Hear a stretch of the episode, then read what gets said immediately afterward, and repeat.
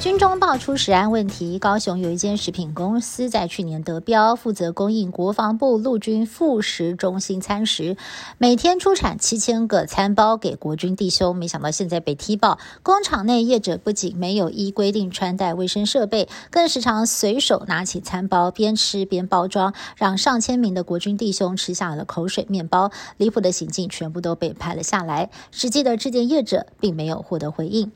我国在今天本土确诊数再突破了五万大关，疫情连续十二天比上周同期升温。而中央曾经推估，在本波疫情高点，单日确诊数可以达到六点四万例。而明天就是双十连假了，指挥官王必胜表示，目前看来，连假过后疫情有可能再升高，但应该不会到六点四万例。而现在有不少的民众曾经出现过几次感冒的症状，但是怎么筛都是阴性，很怀疑说自己是不是就是天选之人呢？身体超健康，怎么？一样都不会感染到新冠病毒。不过有中医师就说了，这恐怕不是天选之人，而是在体内反复被其他病毒感染，让新冠病毒被排除在外。其实这样的人身体反而是更虚弱。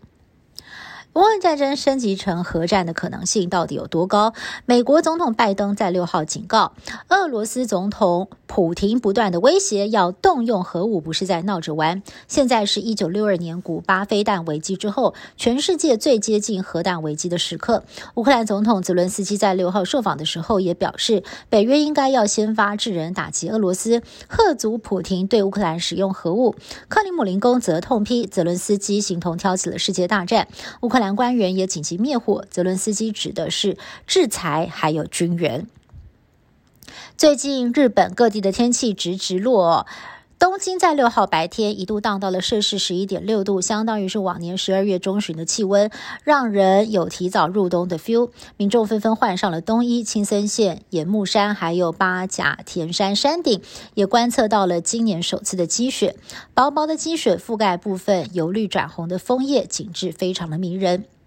一般人对于澳洲大城雪梨的印象少不了阳光、沙滩，还有美丽的港湾。不过，今年受到了反声音现象还有极端气候的影响，雪梨成了名副其实的澳洲雨都。今年还剩下三个月，当地累积雨量已经突破了两千两百毫米，创下了当地一百六十四年。有雨量统计以来的最高纪录，不只是雪梨，整个澳洲新南威尔斯省受到了大雨袭击，内陆城镇更是饱受洪水之苦。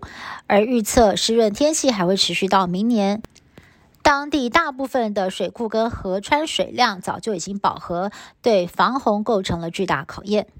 京都金丹后世百岁以上人瑞比日本全国平均多了三点三倍，又被称为长寿之乡，引发了专家好奇。有研究团队历时五年找出了他们长寿的秘密，除了常常跟外界打交道、多多走动，最重要的还有饮食均衡。尤其是这里的居民摄取了很多的豆类跟藻类，里头富含膳食纤维，可让肠道里的长寿菌、酪酸菌增生，调节肠道环境。